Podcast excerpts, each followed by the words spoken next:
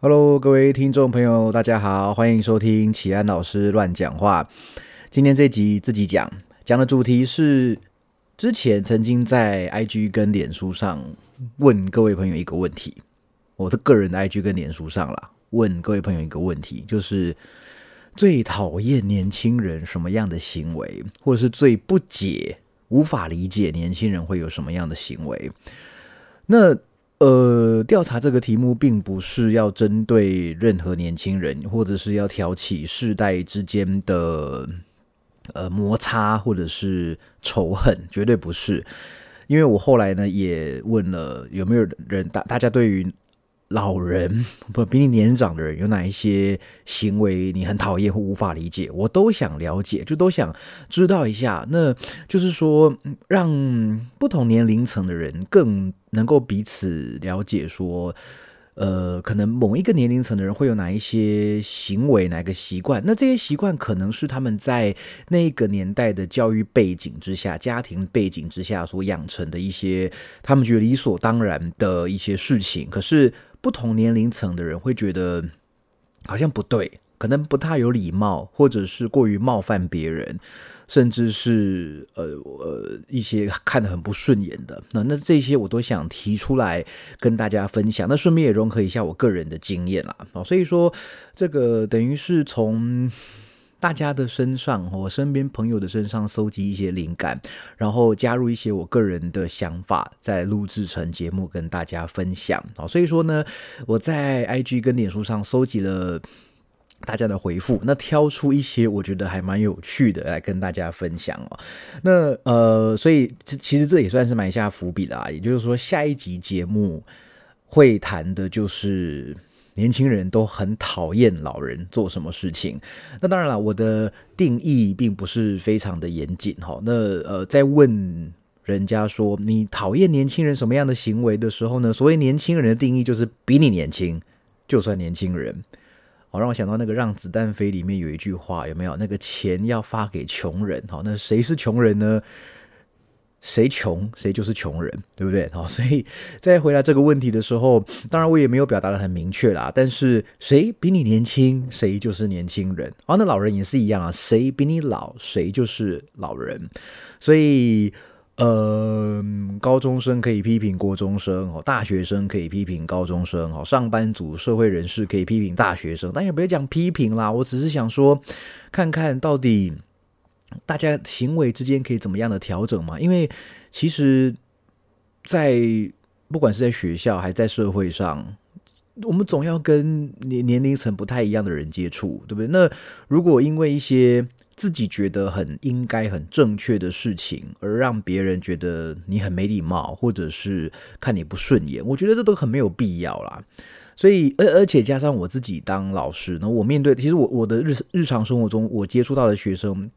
大部分都比我年轻，学校的学生就不用讲了嘛。那呃，我在健身课程上的学生大概一半一半哦，比我年轻，比我年长。但总而言之，我其实，在呃这几年的工作教学生涯，我面对到的人大部分都比我年轻。大部分，我觉得我自己推估一下比例，大概是比我年轻的大概是七成到八成左右。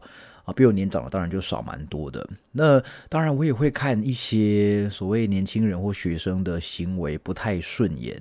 那后来想一想，当然有些人是真的白目啦，真的真的白目，真的是目中无人哦，真的是宇宙以他为中心哦，真的是自私自利哦。那个就呃，待会再说啊。但是也有一些行为是觉得，哎，好像还蛮常出现的，但。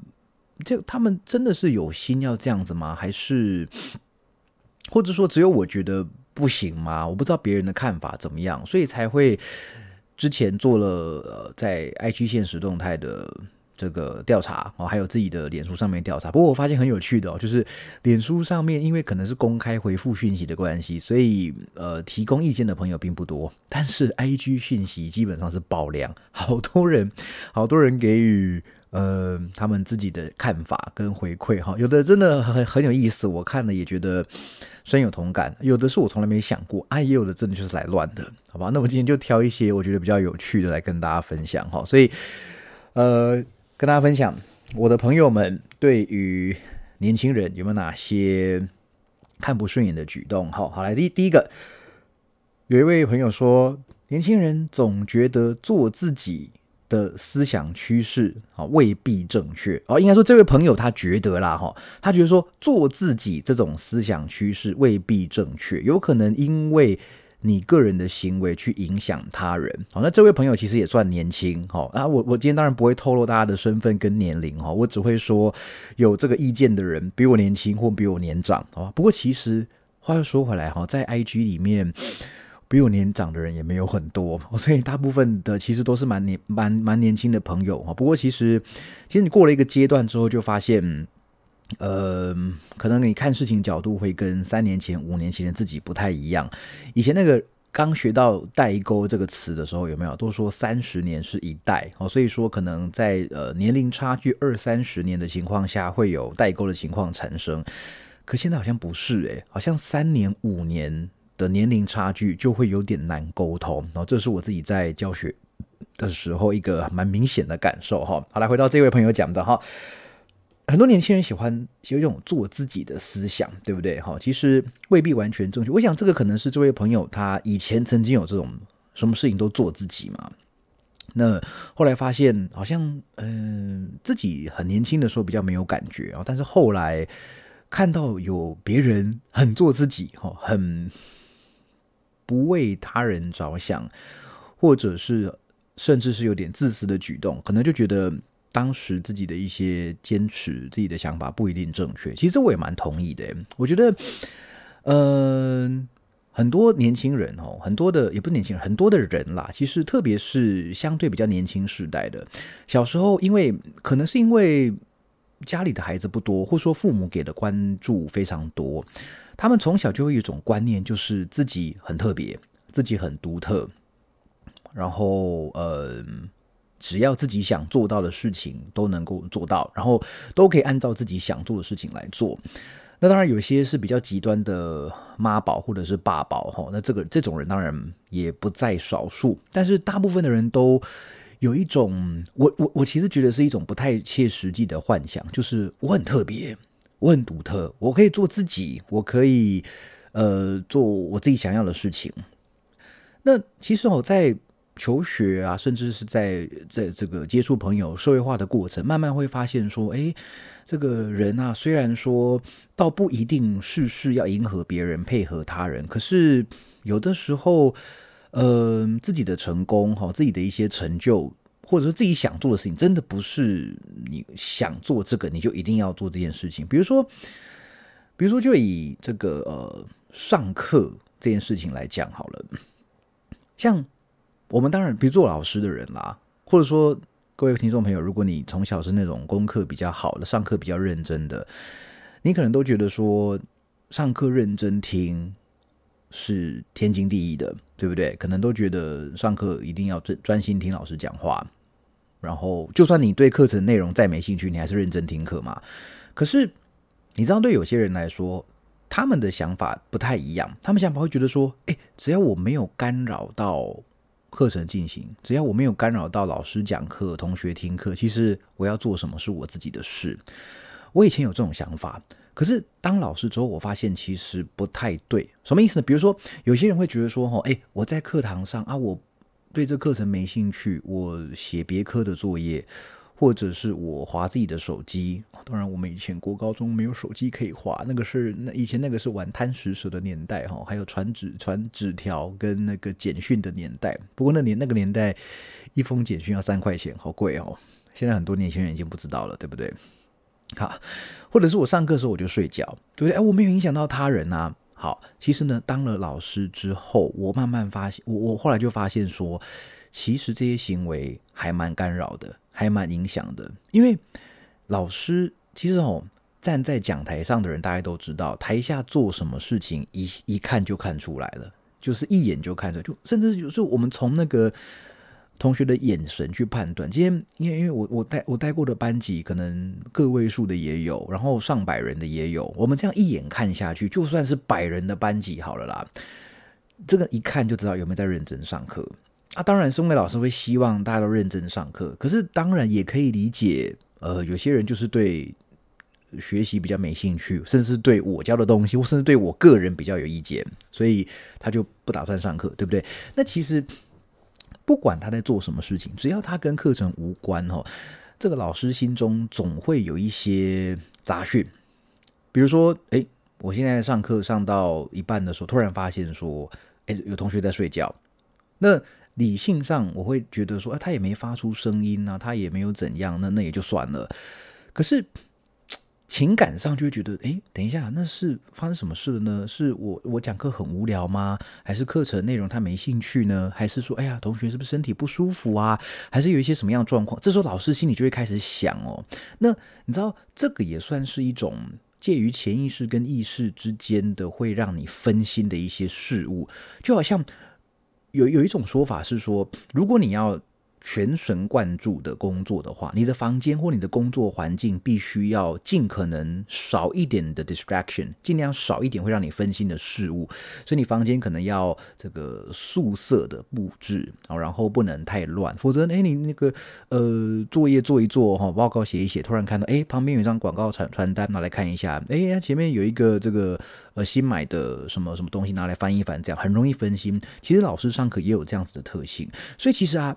有些人真的以为说，我上课的时候睡觉，我看别科的东西，要反正又没有发出声音，又不会影响人。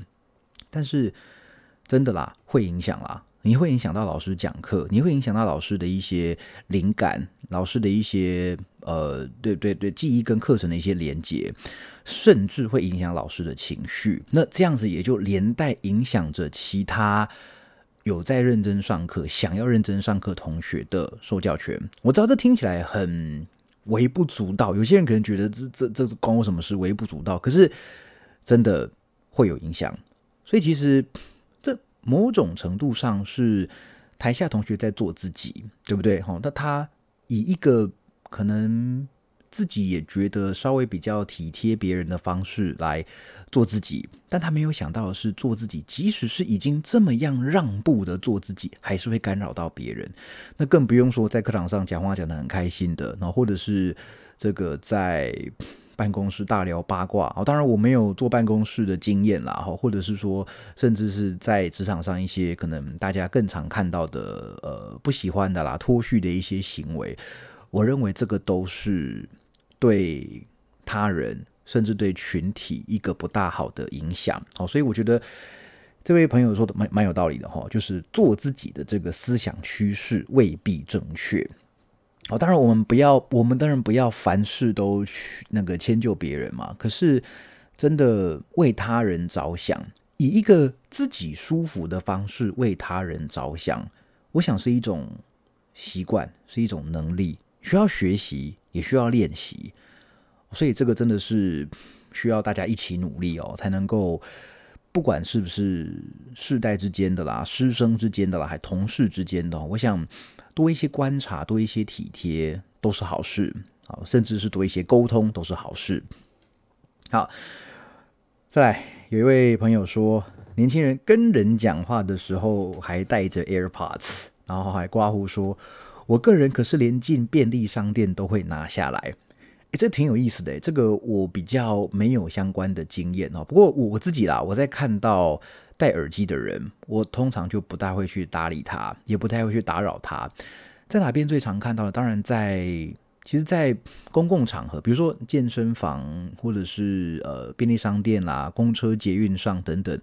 哎，不过话话话说回来，我好久没搭公车捷运了，最近基本上都自己骑车开车为主。好，不过在在外面看到就还好，在在健身房里面看到有人戴耳机的话，我大大部分不会不太会去搭理他，因为对我来说，他释放出一个讯号，就是他现在不想被打扰，所以除非真的是很要紧的事情，或者说他真的。我只有遇过一次啦，就是在大型健身房当团课老师的时候，有一位这个妹妹啊，有位妹妹，应该看起来小我小我个几岁啦，也不是学生了哦。那当时我当时二十几岁，那她看起来也也差不多比我小个几岁的感觉。那她在做的动作让我觉得，我当下判断是有点危险的。好，那我就去呃提醒她。好，那她一开始也是觉得可能是被打扰吧，不太开心。可是后来讲了一下。然后他他也知道我是那个场馆的呃有氧团课老师，他他早他看过我，所以大概也知道说我在给他一个比较偏专业吗，还比较偏良心上的一个建议哈。那后来也就呃有，当然也没有进一步怎样啦，但是就有就有达到我这个沟通的目的哈。所以说。这位朋友他认为说，呃，讲话时候戴着 AirPods，戴着耳机，哈，确实给人家的观感可能不太好，可能会有一种就是，嗯，你耳机都不拿下来是怎样，不想跟我讲话是不是的这种感觉，哈。因为我我我我也不确定，朋友们你们在回复我的这个讯息的时候，在在在想什么，或者说你真的那个实际经历是什么？但我就是用我自己的解读嘛，我自己的方法来判读啊，我觉得还挺，我觉得还挺有意思的。好，那这一点。不过，如果是我，就是我如果认真的在跟啊，对我如果在上课的时候看到学生在台下戴耳机，我当然也会很不爽。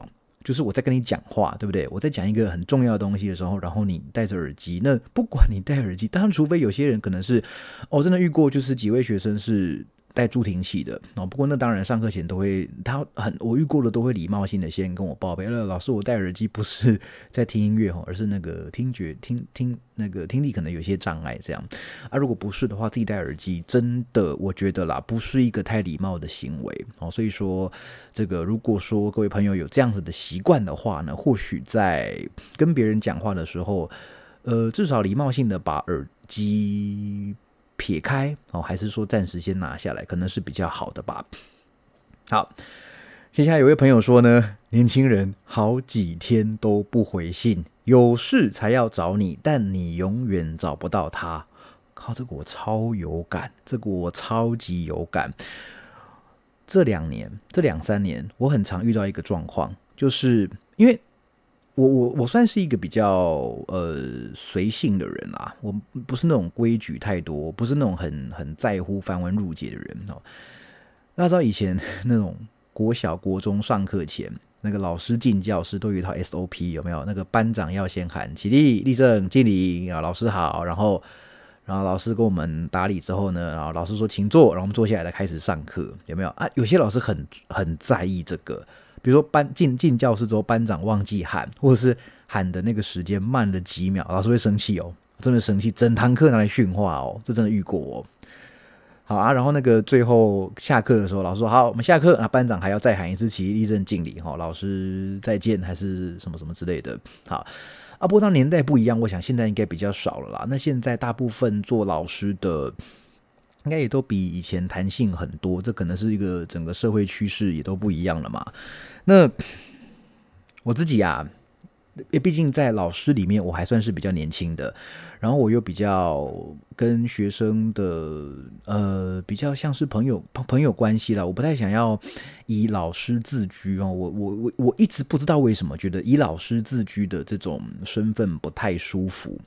那所以说，我都会跟我课堂学生，因为而且课堂上学生大部分都是，因为我教的是翻译嘛，口译跟笔译为主，所以基本上都是小班。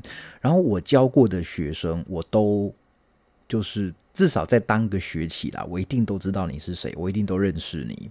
那甚至我们都会有互相的追踪啊，加好友的状况，所以我都会跟大家说。你你你们如果有一些比较紧急的请假哈，比如说身体不舒服啦，比如说要打疫苗啦，比如说甚至有男生要兵役体检啊什么的，就直接透过私讯告诉我就好，透过私讯告诉我就好。好，那当然很多同学还是会很正式的上那个 email 来寄信，好，然后或者是说去学校的那个请假系统，我觉得这个都很好，好，但是为了我让大家方便，我都会先说，你就直接私讯我就好。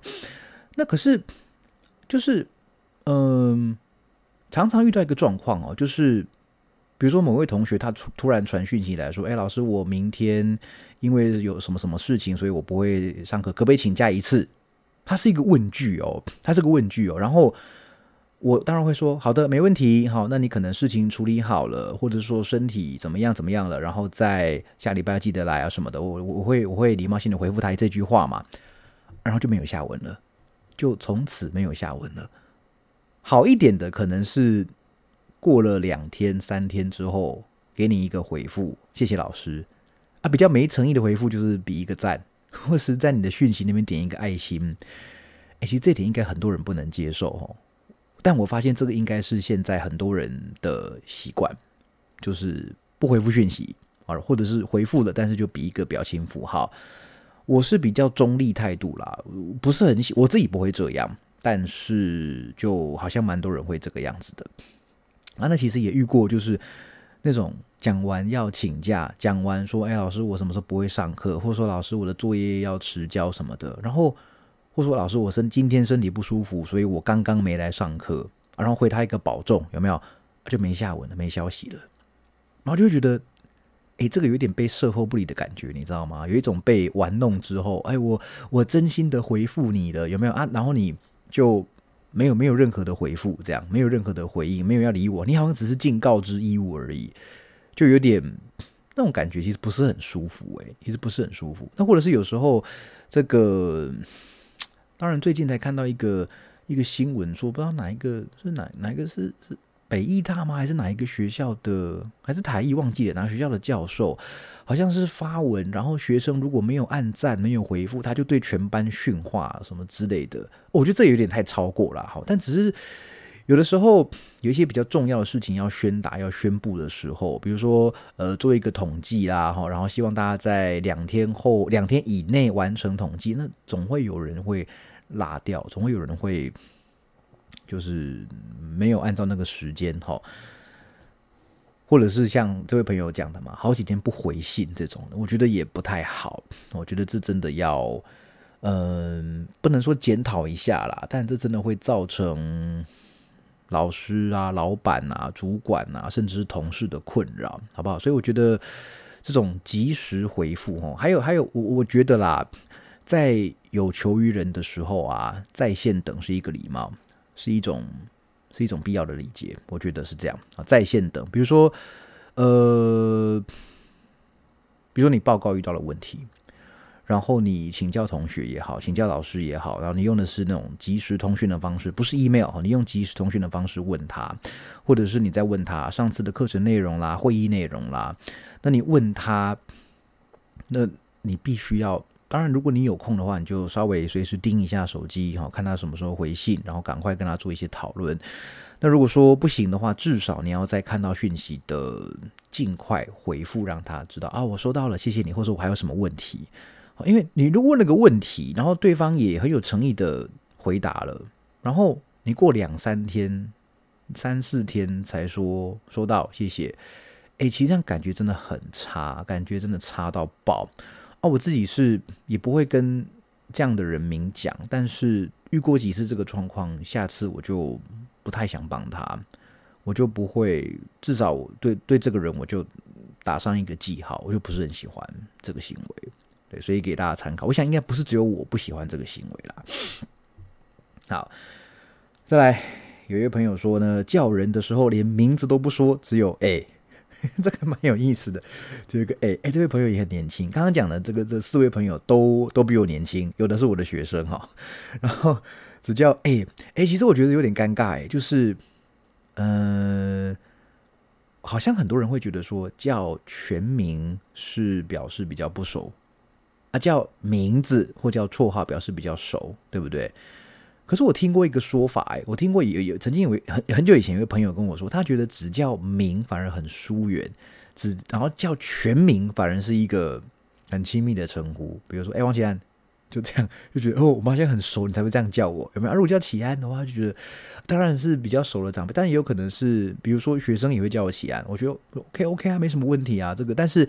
这个已经有点，呃，就是他们只是把“老师”这两个字省略掉的这种感觉。所以，其实我我我对我自己而言啦，我在称呼别人的时候，我很少连名带姓，也很少直接讲名，就是名。我我通常会直接示意挥手，或者是不好意思，让他知道我在跟他讲话啊。但如果课堂上的话，一定要要要要要要讲名字嘛。但日常生活中好像。哎，我觉得我中枪了，我也会叫人家哎，但但是就是如果不熟的当然不可能啦，但如果比较熟的朋友，他又知道我在跟他讲话的时候，我通常就是不会加称呼，我就直接哎，你知道我跟你讲话，我就跟你讲话了，这样 OK。好，还有一位还有一位朋友哈，哎，这位朋友我不确定他的年龄，不过应应该比我年轻了哈。他说上课很吵，年轻人上课很吵。不过这位朋友呢，他是。呃，据我所知，应该是有重考吧，哈，那他可能会跟小朋友，他眼中小朋友其实可可能也没有小几岁了，哈，可能小大一一起上课，啊，上课很吵，那这个就呼应到刚刚讲过上课不能干扰到别人的这个这个行为嘛，哈。好，然后有朋友说看抖音，看抖音会不会长辈？可能爸妈看到我们，然后因为因为这位朋友也是我的学生了哈，他说：“哎，会不会爸妈看到我们看 YouTube 或看 Netflix，他也很不顺眼？有没有？我爷爷奶奶当年看爸妈看电视也很不顺眼，有没有？啊，爷爷奶奶的爸妈当年看到他们在那边听广播、听那个 radio 收音机会很不爽，所以我觉得。”当然啦，抖音这东西撇除掉政治成分先不讲了哦，这个有点敏感哦。但坦白说，我就坦白讲，我也不太喜欢，然后我也觉得有点瞎。可是，呃，坦白讲，我对抖音的一些文化什么的还不是非常理解，所以我就先不妄自去批评。但是我听过一个听过一个说法啦，就是这好像来自于 Duncan 的图嘛，他说好像说什么。会毁掉我们的，永远不是新一代的产物，而是上一代的价值观。我觉得这句话倒是可以拿来参考。所以抖音我也不喜欢，然后目前也没有什么了解的契机哈。所以如果大家有什么认识，觉得抖音好跟不好什么的哈，可以再跟我分享，好不好？我研究的不是很深，这样好。然后有位朋友也说，年轻人喜欢用简体来发文。他们说觉得这样很潮，我想这个应该有一点政治成分在里面嘛，对不对？不过啦，站在一个语言教学者跟翻译教学者的立场，我会觉得繁体简体就把它视为不一样的语言了，我就把它视为不一样，因为字长得不一样啦，然后用字也不一样，很多地方你说呃北京话啦还是哪边话，那个发音其实也也不一样。那我不太喜欢学生在。作答的时候，或者是讲话的时候穿插翻译的时候穿插这些东西，因为我觉得这是语言能力掌握不足的一个表现。那当然也，我个人也是比较对简体字的这种文化比较有有一点有点疑虑的啦，哈，会有点疑虑哈。这个也也，他也间接透露我政治立场哦。但我觉得我的学生有没有这样的趋势啊？我我觉得好像还好。我我没有没有观察到这个普遍的现象哈，所以这位朋友可能可以跟再跟我分享哈。好，然后有朋友说寄信加一，好，可能是我有有时候会在自己的社群媒体上讲说，收到一些不大礼貌的信件哈，比如说那种寄信来没有主旨的有没有？或者是寄信来说，老师我想加签你的课，可不可以告诉我什么加签？哎，拜托，我一个学期那开六七门课，你要加签我哪一门课？啊，然后你是谁，对不对？那这各种没有礼貌的、不会为人着想的信件啊，那这这些就真的、真的、真的是每学期都有呢。这个收集起来可以出一本书，你知道吗？我短短几年教学经验就可以出一本书了，更不用说我身边那些诶，现在很多学校的台大文系的老师当年都教过我嘛。哎，你看说他们说过多少更奇葩的信件，有没有？哈，那所以这个我觉得。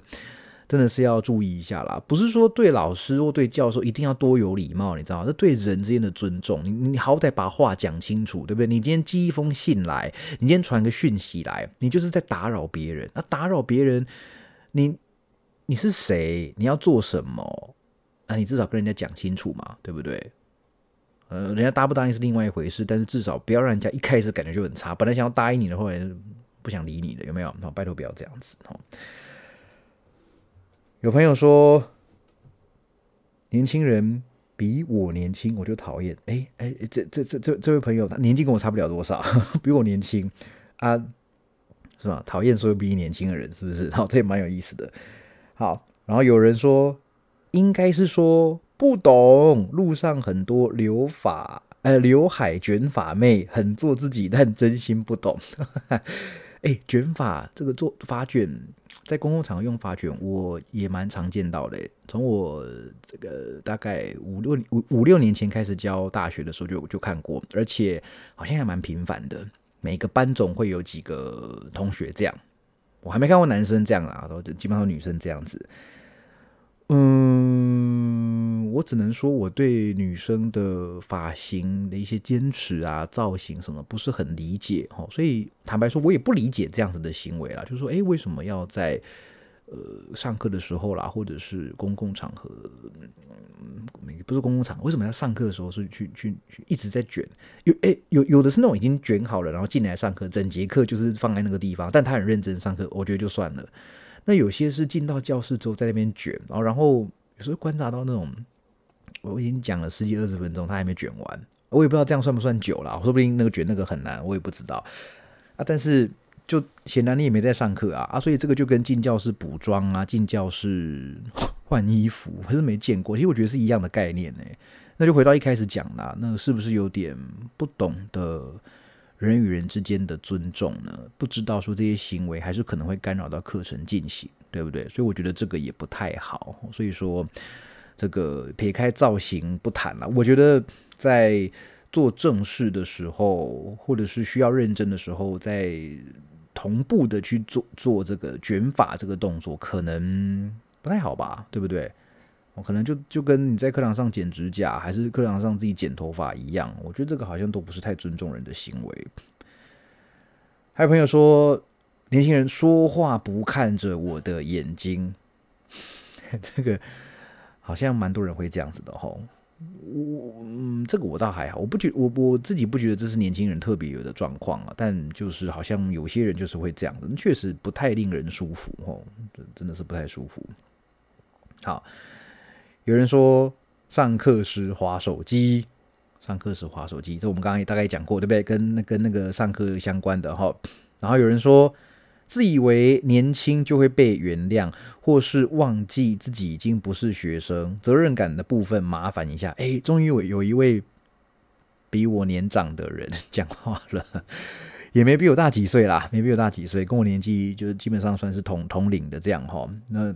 呃，应该是看到公司里面的一些年轻人觉得，呃，犯错被包容是理所当然的吗？然后就因为这这位朋友也算是主管级的人物啦，然后所以可能就是，唉，不知道，我没有进过办公室，所以呀，所以这个责任感真的是，其实大家在。大学学生时期应该都遇过一些雷组员吧，雷队友吧，对不对？那种重要时候搞消失啦，或者是做的乱七八糟。坦白讲，我自己在做学生的时候也曾经当过雷组员，因为就是对呃团体报告内容比较没兴趣，然后就做的不是很好，不是很认真，这样我也都知道那种感觉。那我在大学也遇过雷组员，所以就知道哇，原来当年自己也让别人造造成不小的困扰哈。所以说。大概这几年下来了，我都会至少做个负责任的人吧，对不对？哦，做得好当然 OK 啊。当然，如果那个任务比较没有办法呃完美的做到的话，至少可以先沟通一下嘛，可以先讲。比如说，有时候那个翻书的时候啊，翻译书的时候，可能哎，我们讲好可能是十二月三十一号交稿，但是我发现完了完了完了完了，可能会稍微来不及，那我就。尽可能提早跟编辑说，哎，我可能会慢个两天或三天。那如果你有需要的话，我可以先把我翻好了，可能已经八成或九成的东西，我先给你。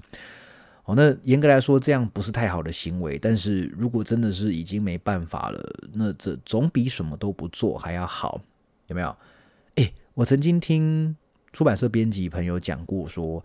曾经遇过那种译者，有没有？阿金在交稿的时，讲好要交稿的时间，然后他传了一个档案来，结果那档案打不开，然后就变罗生门，你知道吗？就是编辑这边打不开，然后译者那边说没有没有没有，档案是好的，档案是好的，但结果好像就是他故意传了一个坏掉的档案过来，好，然后给你交差了事，然后后续呢，在在呃自己有没有最后有没有补件，有没有补完，我不知道，但是。呀，我自己也曾经遇过这个分配翻译，很多人一起翻一本书，然后最后啊给我搞消失，最后直接开天窗，然后还要还好有人帮忙，哎，然后才那个啊，然后一句一句交代也没有，这我都曾经遇过，好，所以我觉得这样真的不行啊，就是消失这件事情，其实跟刚刚那个讲那个讯息挽回那个有点像。讯息挽回就是一个比较没这么恶意的消失，你知道啊？直接消失，或讲什么人间蒸发都可以啦。那这个真的是我超级讨厌的一件事情，对，超级讨厌的一件事情，真的真的不汤，真的不行哦。好，然后还有朋友说，遇到长辈不打招呼。哎，这位朋友年纪就稍微大大我一些些了哈，大我有个五六岁以上吧。遇到长辈不打招呼，我好像不不不不确定哎，我好像没有特别特别感受年轻人是这样子。不过确实这个可能跟比较做自己有关系吧，对不对？就觉得说你也不是什么很重要的人哦，所以我看到你就是知道了你在这里，我在这里就好了，我不会特别跟你打招呼。不过，其实这让我想到哈，这样，因为我是在大家庭长大的，我母亲那边的家庭很大，那我母亲有这个十几位兄弟姐妹哦，所以那个过年回去的时候都是好多呃舅舅啊、阿姨啊、哦表哥表姐啊，什么好多好多人哈。那我我我我大概是到了高中的时候，我才分得清楚到底每一位舅舅、每一位阿姨。他们的排序是什么？然后谁的小孩是谁？这样我才我才搞清楚。所以可以想象，每次要打招呼的时候，就是哦，一个一个叫，一个一个叫，真的很累哦，真的很累哦。如果这个状况，我我后来就 我后来就会说大家好，或者是就是跟，比如说一进去有没有？以前那个外婆还在的时候，就一进去看到哎。外婆在啊，然后现场可能有十几个人那种，有没有？一定先跟外婆，因为最大，外婆打招呼，然后其他人就示意一下这样子哈，或者是有时候哎大家好，或者是我要走的时候大家拜拜这样。对我我后来自己的办法是这样了哈，但当当然不知道这位朋友说遇到长辈不打招呼是什么样的状况。好，其实。大大致上就是这些，大致大致上大家提出的看年轻人比较不顺眼的啦、不解的一些行为哈，大概就是这些。那玩抖音有蛮多人讲的，然后还有很多人直接说不讲武德，讨厌年轻人不讲武德，你们怎样好自为之是不是？哈，这还蛮还蛮有意思的，可能只是为了来来来凑热闹吧，对不对？好。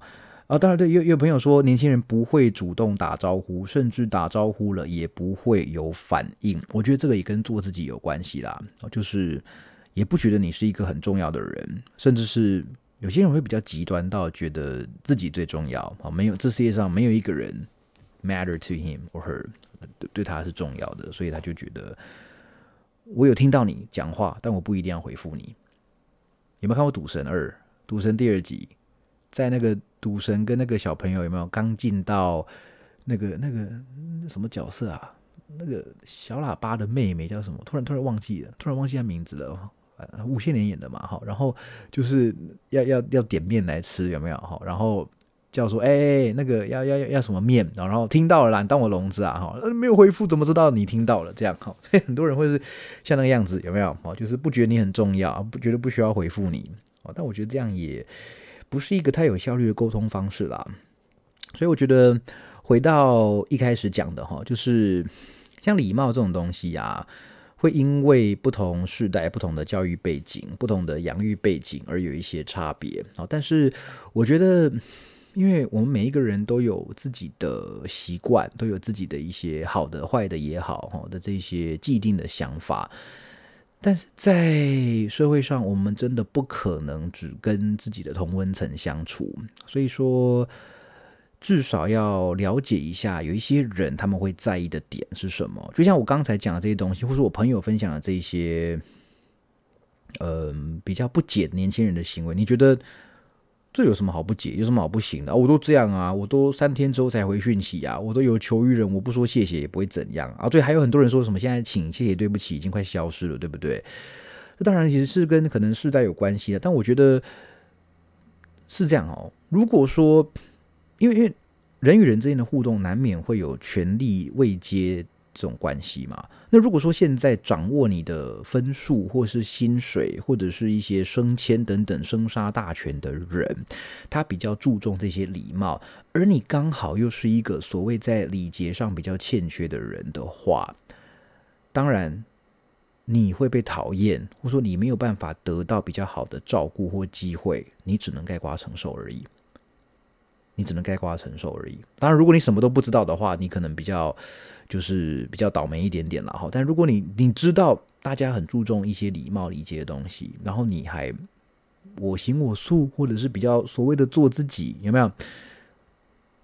真的就又怨不得别人弄你，你知道吗？你就怨不得别人对你不好，就你就没有抱怨的那种那种呃权利啦，应该这样说。好不好？所以我觉得真的是，其实再回到一开始讲的哦，就就是做这个调查，并不是要 diss 年轻人哦，还是要说老人都很这样。下一集我讲老人的，下一集讲大家看老人不爽的点有哪些，不是要挑起世代之间的摩擦，而是要让大家知道说，哦，原来有一些行为是，哎，有些人真的很在乎的，有些人觉得这样这样不太好的哦，你觉得无所谓东西，别人觉得很有所谓。那你也不想要无缘无故的得罪别人吧，让别人觉得你你你不好，对不对？哦，所以做这个调查跟讲这期节目的概念就是，可是就是跟大家说这个吧，就是做这个哦，对对，当然还有一个还有一个就是那个滑手机，滑手机跟戴耳机是一样的，有没有？就是好像呃。平均来说，比较稍微年长的人，可能三四十岁以上的，就是我不是我们这个时代，不是由智慧型手机陪我们长大这个年代，可能觉得说，哎，讲话的时候不要划手机吧，对不对？一起吃饭的时候，手机不要一直在那边不离身吧，对不对？才是个比较有礼貌的行为。好，可是也许二十五岁以下的人不这么认为。就觉得随手拿个手机啊，我又不是没在听你讲话，对不对？边滑边讲也是 OK 啊。哦，可是你如果今天是在跟所谓的长辈、哦老师，甚至是呃未来的岳父岳母，有没有那种吃饭的时候？我想还是要稍微注意一下吧。那甚至是你的朋友之间，也不一定大家都觉得边吃饭聊天边划手机，他们也不一定觉得这样是可以的，好不好？所以。真的还是，总而言之啦，希望大家再体贴一点吗？哦，再为他人着想一些，做自己当然不是不行，让自己舒服。所以我们讲刚刚讲那个，以自己舒服的方式为他人着想，我觉得才是人与人之间要相处融洽和谐最好的一个办法，也可以避免很多没有必要的一些冲突，好不好？所以不知道大家觉得以上的分享怎么样呢？